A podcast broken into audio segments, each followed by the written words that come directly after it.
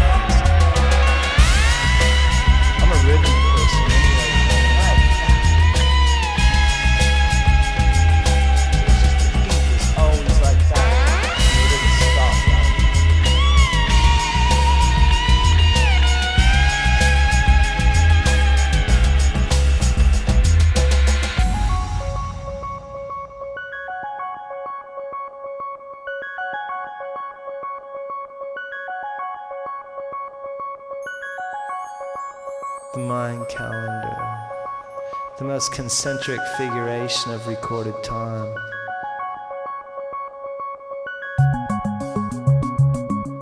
You know, the axis of the northern star shifts like two inches every year. And it ends the year 2011, on the New Year's of 2011, and the last half hour is uh, when time speeds up.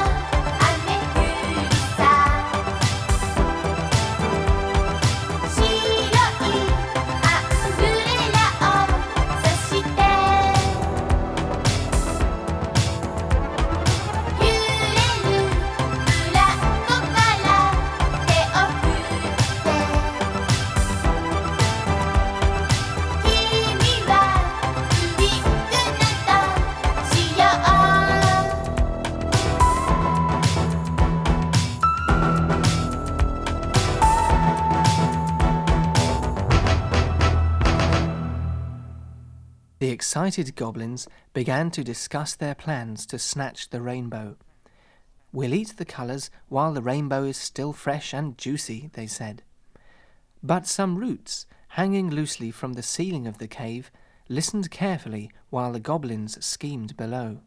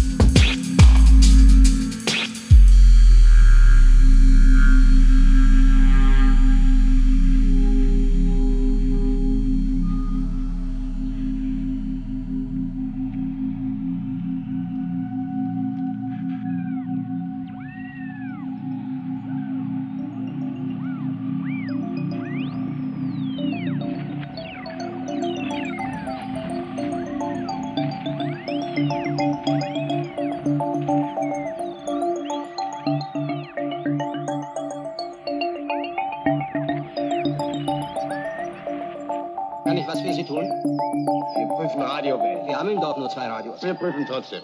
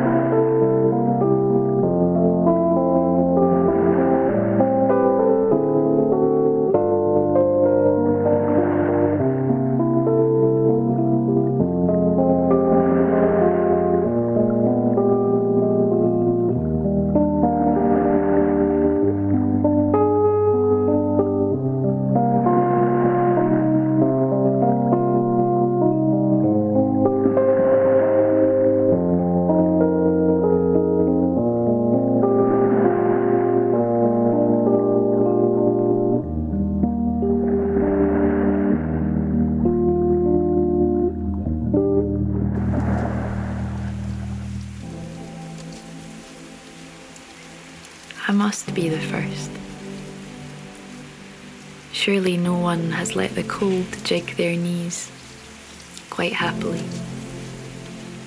Lined up a ruler against the seam where the sky on a too full stomach tucks itself into the sea. Only I see the water, sugar glazed to stillness, like two taps with a spoon would split its lid in two.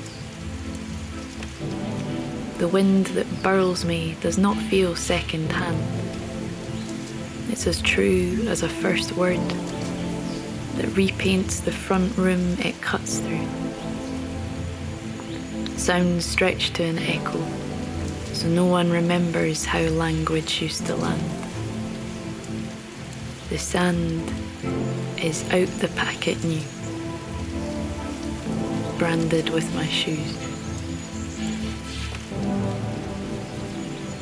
Maybe the sun is knackered too, like each of us, wrapped up in our work and ourselves, dreaming of being shelled from our backpacks and swallowed by the beach. Maybe it's a parent too tired to keep playing that lies through their teeth. Because all pain is small change in the cost of wonder. Rising somewhere else while we see it sleep.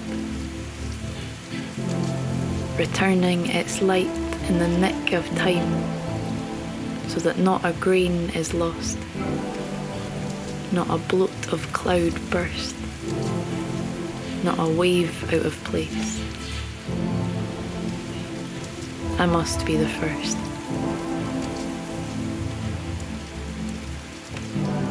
Everything I have was given to me clean.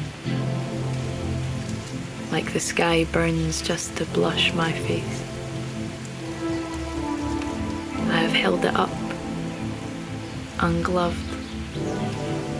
crushed seaweed beneath me